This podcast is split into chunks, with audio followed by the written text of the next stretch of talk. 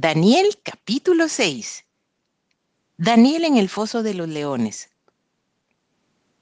Pareció bien a Darío constituir sobre el reino 120 sátrapas que gobernasen en todo el reino, y sobre ellos tres gobernadores de los cuales Daniel era uno, a quienes estos sátrapas diesen cuenta para que el reino fuese perjudicado.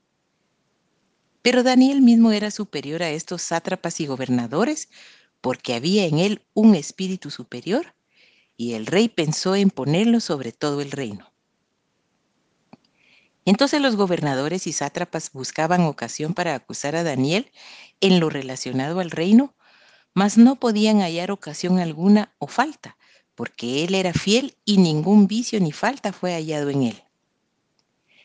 Entonces dijeron aquellos hombres, ¿no hallaremos contra este Daniel ocasión alguna para acusarle, si no la hallamos contra él en relación con la ley de su Dios? Entonces estos gobernadores y sátrapas se juntaron delante del rey y le dijeron así, Rey Darío, para siempre vive. Todos los gobernadores del reino, magistrados, sátrapas, príncipes y capitanes han acordado por consejo que promulgues un edicto real y lo confirmes, que cualquiera que en el espacio de 30 días demande petición de cualquier dios u hombre fuera de ti, oh rey, sea echado en el foso de los leones. Ahora, oh rey, confirma el edicto y fírmalo, para que no pueda ser revocado conforme a la ley de Media y de Persia, la cual no puede ser abrogada. Firmó pues el rey Darío el edicto y la prohibición. Cuando Daniel supo que el edicto había sido firmado, entró en su casa y abiertas las ventanas de su cámara que daban hacia Jerusalén, se arrodillaba tres veces al día y oraba y daba gracias delante de su Dios como lo solía hacer antes. Entonces se juntaron aquellos hombres y hallaron a Daniel orando y rogando en presencia de su Dios. Fueron luego ante el rey y le hablaron del edicto real.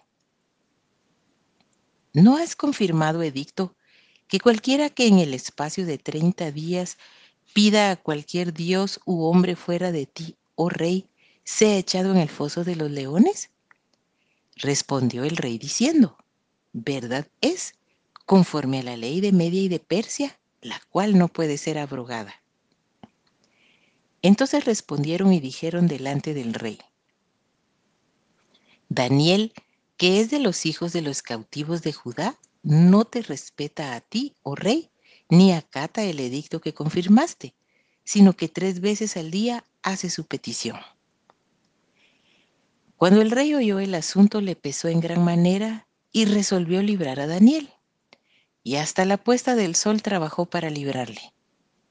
Pero aquellos hombres rodearon al rey y le dijeron, Sepas, oh rey, que es ley de Media y de Persia que ningún edicto u ordenanza que el rey confirme puede ser abrogado. Entonces el rey mandó y trajeron a Daniel y le echaron en el foso de los leones. Y el rey dijo a Daniel, el Dios tuyo a quien tú continuamente sirves, Él te libre. Y fue traída una piedra y puesta sobre la puerta del foso, la cual selló el rey con su anillo y con el anillo de sus príncipes, para que el acuerdo acerca de Daniel no se alterase. Luego el rey se fue a su palacio y se acostó en ayuno, ni instrumentos de música fueron traídos delante de él, y se le fue el sueño. El rey, pues, se levantó muy de mañana y fue apresuradamente al foso de los leones. Y acercándose al foso llamó a voces a Daniel con voz triste y le dijo, Daniel, siervo del Dios viviente, el Dios tuyo, a quien tú continuamente sirves, ¿te ha podido librar de los leones? Entonces Daniel respondió al rey, Oh rey, vive para siempre. Mi Dios envió su ángel, el cual cerró la boca de los leones para que no me hiciesen daño, porque ante él fui hallado inocente y aún delante de ti, oh rey, yo no he hecho nada malo. Entonces se alegró el rey en gran manera a causa de él y mandó sacar a Daniel del foso. Y fue Daniel sacado del foso y ninguna lesión se halló en él porque había confiado en su Dios. Y dio orden el rey y fueron traídos aquellos hombres que habían acusado a Daniel y fueron echados en el foso de los leones, ellos, sus hijos y sus mujeres, y aún no habían llegado al fondo del foso cuando los leones se apoderaron de ellos y quebraron todos sus huesos. Entonces el rey Darío escribió a todos los pueblos, naciones y lenguas que habitan en toda la tierra. Paso sea multiplicada.